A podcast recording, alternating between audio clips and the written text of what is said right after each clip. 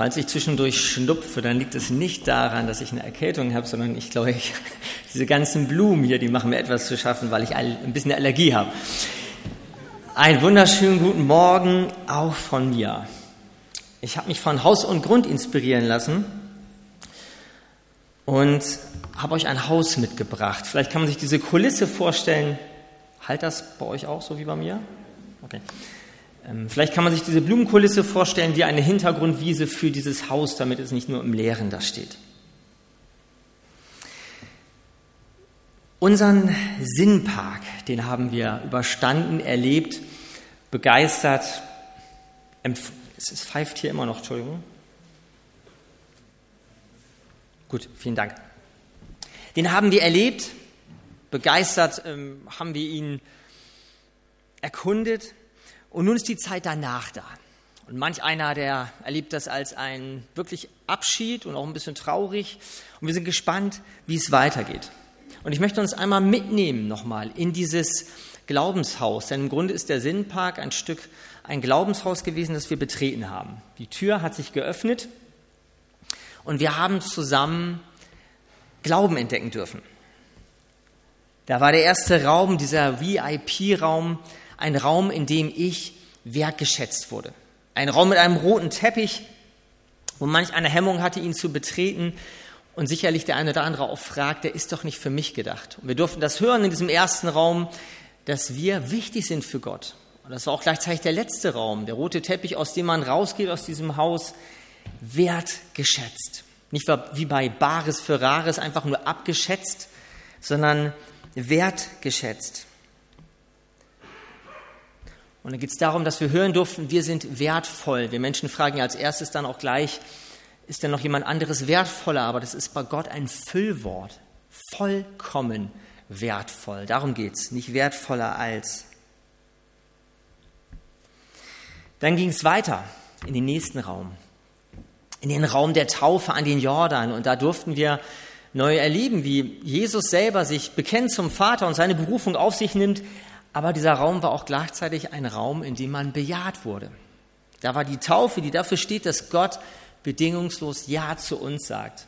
Und in unseren unverbindlichen Zeiten so ein starkes Wort, da steht ein Ja über meinem Leben, ein Ja zu mir, das niemand nehmen kann, das nicht an meinem Verhalten, an meiner Herkunft geknüpft ist. Da wurde ich bejaht. Und wenn wir die Zeitung lesen, dann erleben wir gerade das Gegenteil. Wir erleben so viel Ablehnung in unserer Gesellschaft immer mehr hinter den Kulissen.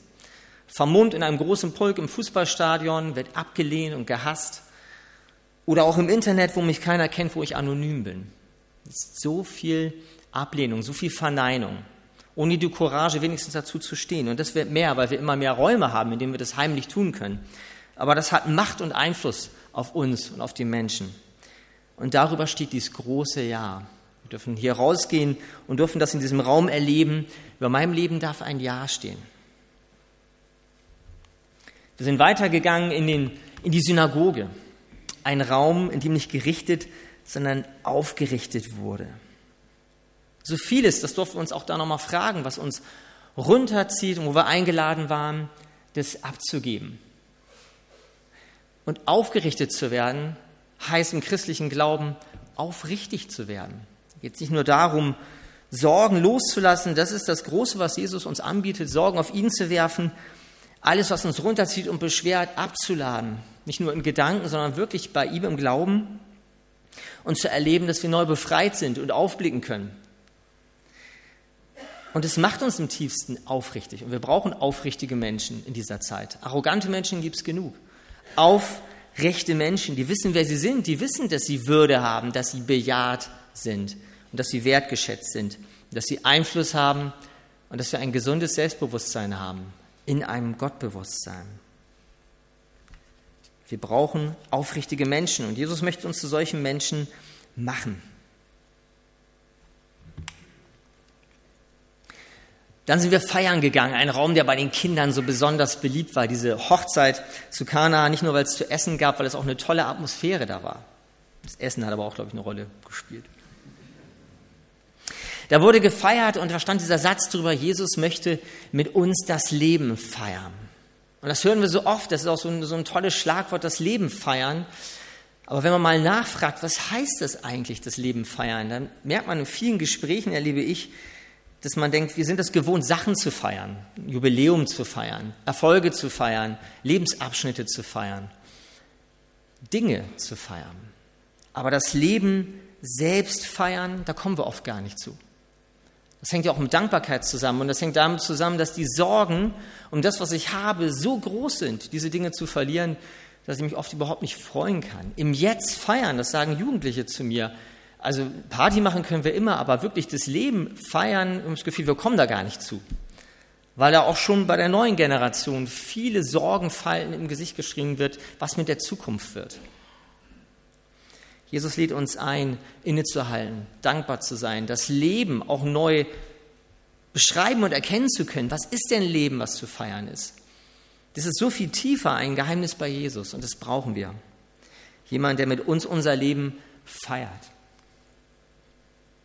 Dann sind wir gehalten worden in diesem Sturm, der durch diesen Sturm Sabine, der ja ein paar Tage vorher war, auch für viele so reell war. Da hatte man eine eigene Erfahrung mitzubringen. Und wir dürfen dieses große, hatte Jürgen ja auch schon angesprochen, diese große Hand Gottes da erleben, wie es ist, Sachen abzugeben. Und wir erleben das natürlich in diesen Tagen umso mehr, nicht nur beim Händeschütteln, dass es Stürme gibt, die von außen kommen, die an unserem Lebensboot rütteln. Ich war gestern im Supermarkt, habe ich drei Leute mit Schutzmasken gesehen und ähm, vier Leute mit Hamsterkäufen an der Kasse.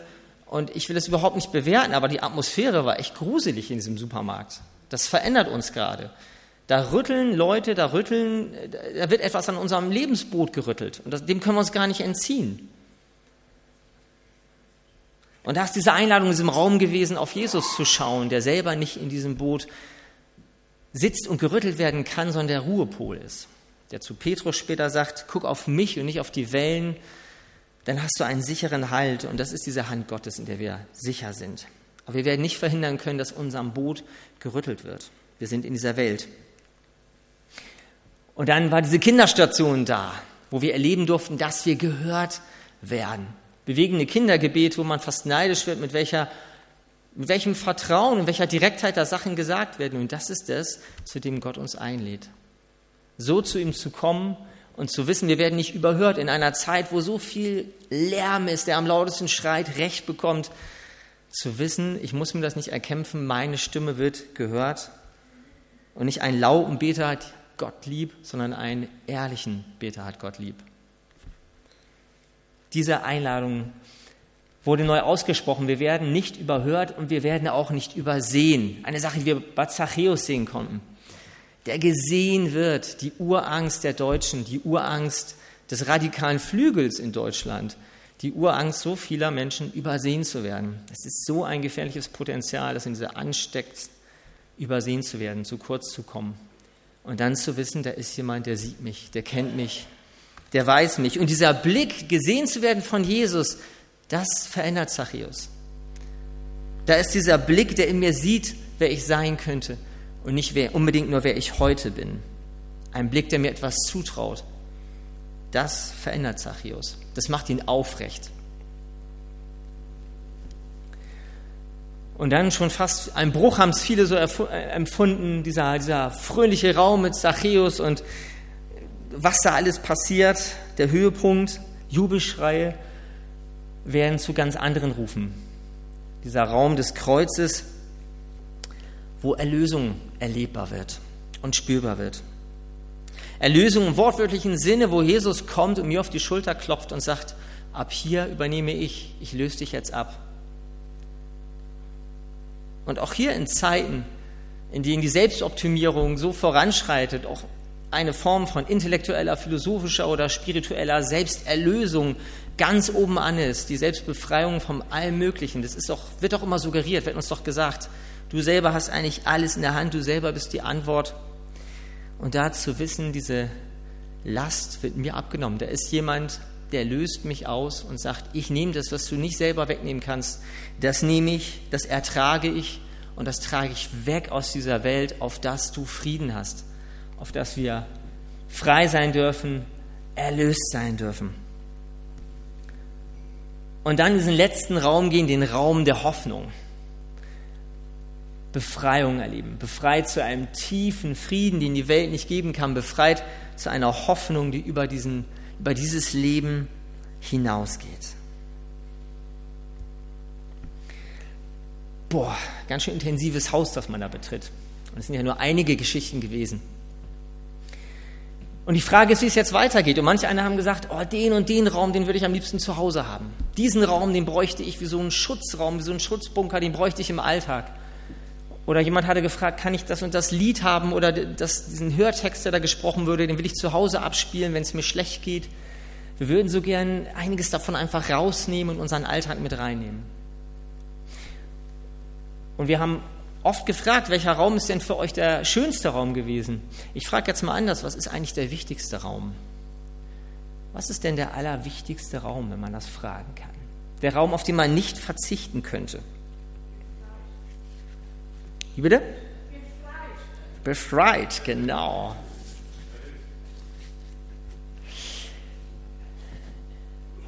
Da können wir im Anschluss mal an dem, äh, beim Genau. Nach dem Gottesdienst könnt ihr mal ein bisschen darüber diskutieren, was für euch der wichtigste Raum ist. Ich sag mal, was für Paulus der wichtigste Raum war. Paulus sagt in 1. Korinther 15, wenn Jesus Christus nicht auferstanden ist, dann war unser Predigen wertlos. Und auch euer Vertrauen auf Gott ist vergeblich. Wenn der Glaube an Jesus Christus nur für dieses Leben Hoffnung gibt, sind wir die elendsten Menschen auf der Welt. Knallhart. Es geht nicht darum, die Frage war falsch, es geht gar nicht darum, was der wichtigste Raum ist. Es gibt diesen einen Raum, ohne den die anderen Räume nicht funktionieren und auch keinen Sinn machen. Es ist nicht der Raum der Hoffnung, sondern es ist der Hoffnungsträger. Ohne Jesus als lebendigen Hoffnungsträger bleibt dieses ganze Haus leer. Denn das ist das, was wir erleben manchmal und was auch manche Besucher sicher erleben, dass sie inspiriert sind und denken, das hat mir Mut gemacht und das ist toll und ich gehe nach Hause mit diesen tollen Zusagen und dann stehe ich da alleine. Dann stehe ich da zu Hause mit diesem Satz, fürchte dich nicht, das war ein toller Zuspruch zum Beispiel, der über allen Räumen steht, fürchte dich nicht. Und dann stehe ich da zu Hause und gucke die Nachrichten und dann sehe ich da so ein Virus zum Beispiel, keine Angst, das wird hier nicht das große Thema jetzt im ganzen Gottesdienst sein, aber es ist ja das, was uns auch beschäftigt. Und dann stehe ich da und sage, jetzt rede ich mir ein, nein, fürchte dich nicht, fürchte dich nicht, fürchte dich nicht. Und da waren ja andere tolle Zusagen in diesem, in diesem Glaubenshaus drin. Du bist wertvoll, du bist wertvoll. Und wenn ich da zu Hause bin, alleine, dann ist es so, als wenn ich das im Spiegel mir selber sage. Ich muss mir selber sagen, fürchte dich nicht. Ich muss mir selber sagen, wie so ein Mantra, und ich merke, das funktioniert nicht. Ich kann mir nicht selber einreden, fürchte dich nicht, weil es keinen guten Grund gibt, sich nicht zu fürchten. Sind wir doch mal ehrlich. Und ich kann mir auch nicht einreden, ich bin wertvoll. Wer hat denn das Recht, mir das sagen zu können? Positive Gedanken sind total wichtig, versteht mich richtig. Wir sollen uns Gedanken machen. Aber wenn wir aus diesem Glaubenshaus einfach Wahrheiten nehmen, sie in unseren Alltag integrieren und meinen, sie wirken auch, wenn ich sie ohne den einen, der nur das sagen kann, fürchte dich nicht, übernehme, dann sind es nichts anderes als fromme Wünsche, ein Mantra. Das ist ja so ein, ein Wunschwort. Wenn Jesus sagt, fürchte dich nicht, das ist etwas völlig anderes. Menschen können mich zwar damit beruhigen, aber sie können mir diese Angst ja nicht nehmen. Und wenn Jesus sagt, fürchte dich nicht und sagt, ich bin immer bei euch alle Tage bis an der Weltende, dann ist das etwas völlig anderes. Und mit dieser Zusage dürfen wir aus dem Sinnpark in unser Leben, in unser Alltag gehen. Ich möchte diese Räume, ich habe es uns nochmal vor Augen geführt, hier nochmal dargestellt. Ich weiß nicht, ob man das erkennt. Wenn der auferstandene Jesus nicht in jedem dieser Räume präsent ist, dann machen diese ganzen Räume keinen Sinn. Jesus sagt, fürchte dich nicht. Fürchte dich nicht davor, dass du wertlos bist. Du bist wertgeschätzt.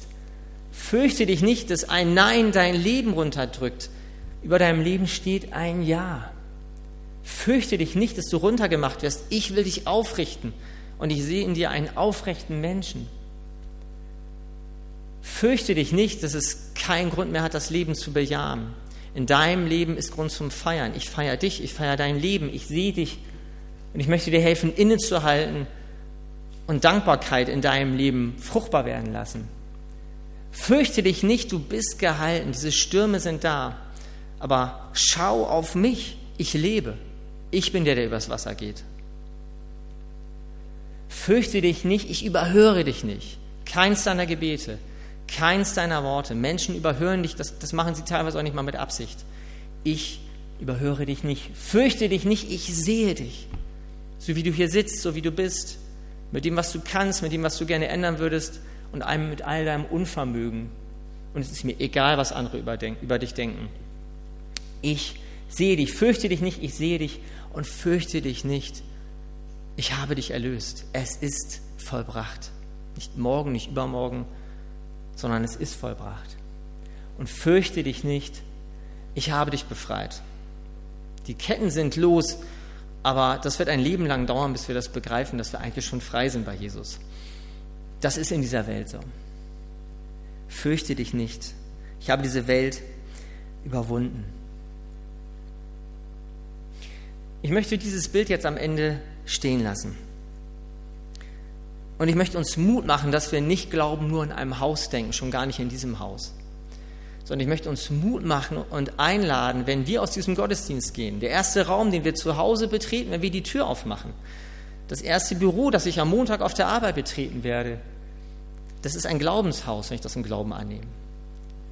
Jeder Raum, den ich in diesem Leben, in dieser Welt, in meinem Alltag betrete, kann mit Jesus an meiner Seite dieses Glaubenshaus öffnen.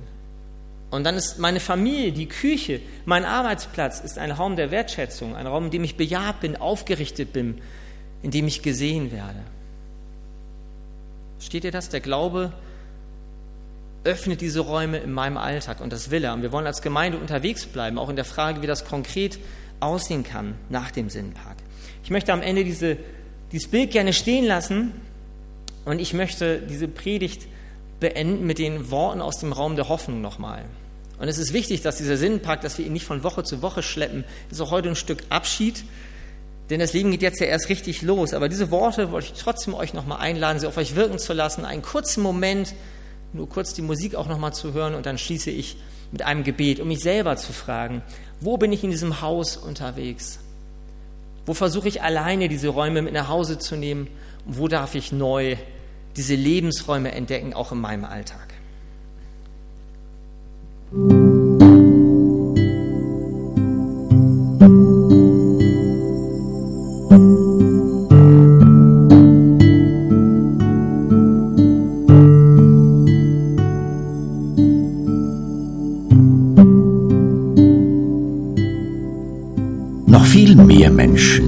Jesus damals begegnet.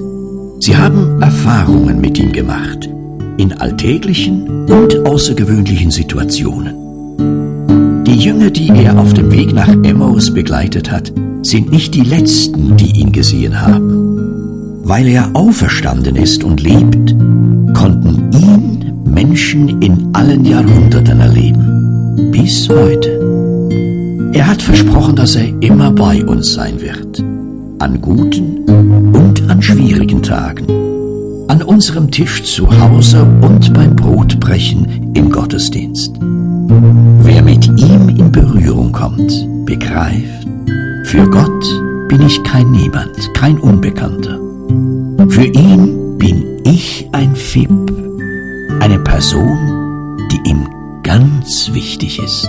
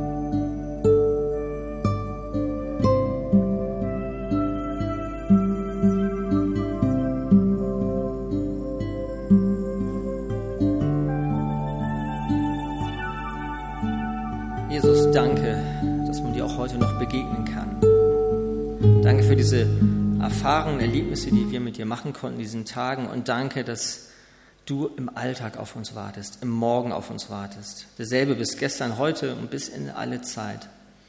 Eröffne uns neue Lebensräume in unserer Gegenwart, Herr. Dass wir erleben, du bist nicht nur Deko und nicht nur ein schönes Wort, sondern du bist eine Wirklichkeit. Du bist auferstanden und deshalb kannst nur du, fürchte dich, nicht in unser Leben sprechen. Und das brauchen wir so sehr, Herr. Fürchte dich nicht, dass uns stark macht, aufrichtet, uns Frieden gibt und bewahrt, unsere Sinne und unser Herz. Und darum möchte ich beten, dass wir das erleben dürfen, Erwartung haben und erleben, dass du derselbe bist und dass du der bist, der bis ans Ende aller Tage heute Morgen bei uns ist. Vielen Dank dafür, Herr. Amen.